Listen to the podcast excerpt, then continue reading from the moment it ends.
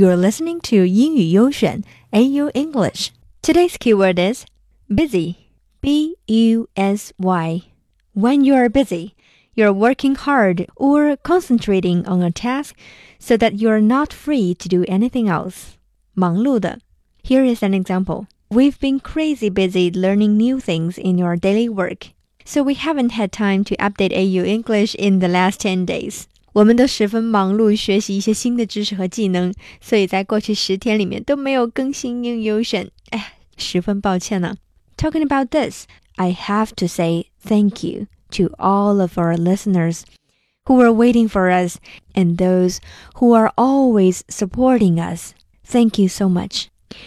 下面呢是一篇微信留言，宏宇同学要求我们聊一聊我们最近到底在忙什么，还说要帮忙。 谢谢你，Thank you, dear。所以呢，这期我们就来聊一聊，到底在忙什么呢？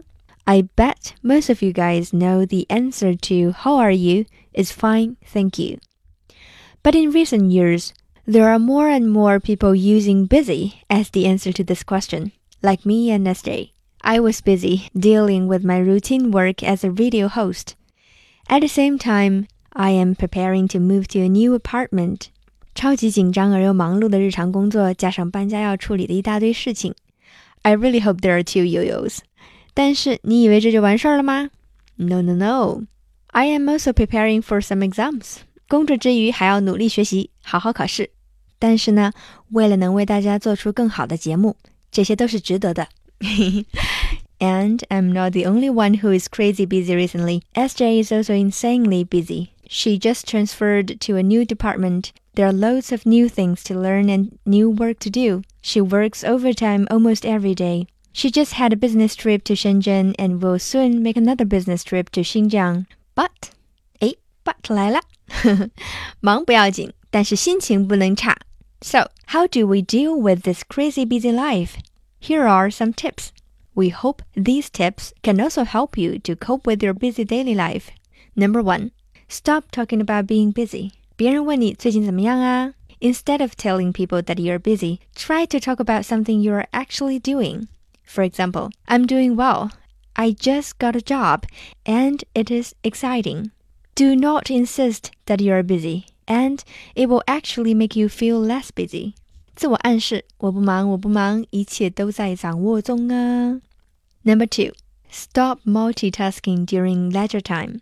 其实我们休息的时间还是超级超级多的，but we've become accustomed to multitasking during that time. 比如说，meal planning while we're watching television, checking our email while we're out to dinner, watching funny videos while we're chatting with friends. 要记住，休息的时候就好好休息。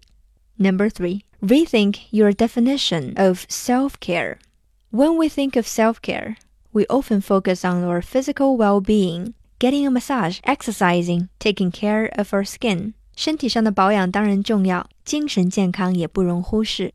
大家感觉抑郁的时候，一定要找到一个合适自己的方式发泄出来。比如说，你可以给我们留言呀，在群里面跟大家聊天。你有没有什么应对忙碌工作的秘方呢？Tell us on our WeChat. Search for AYO English AYO English. Talk to you next time.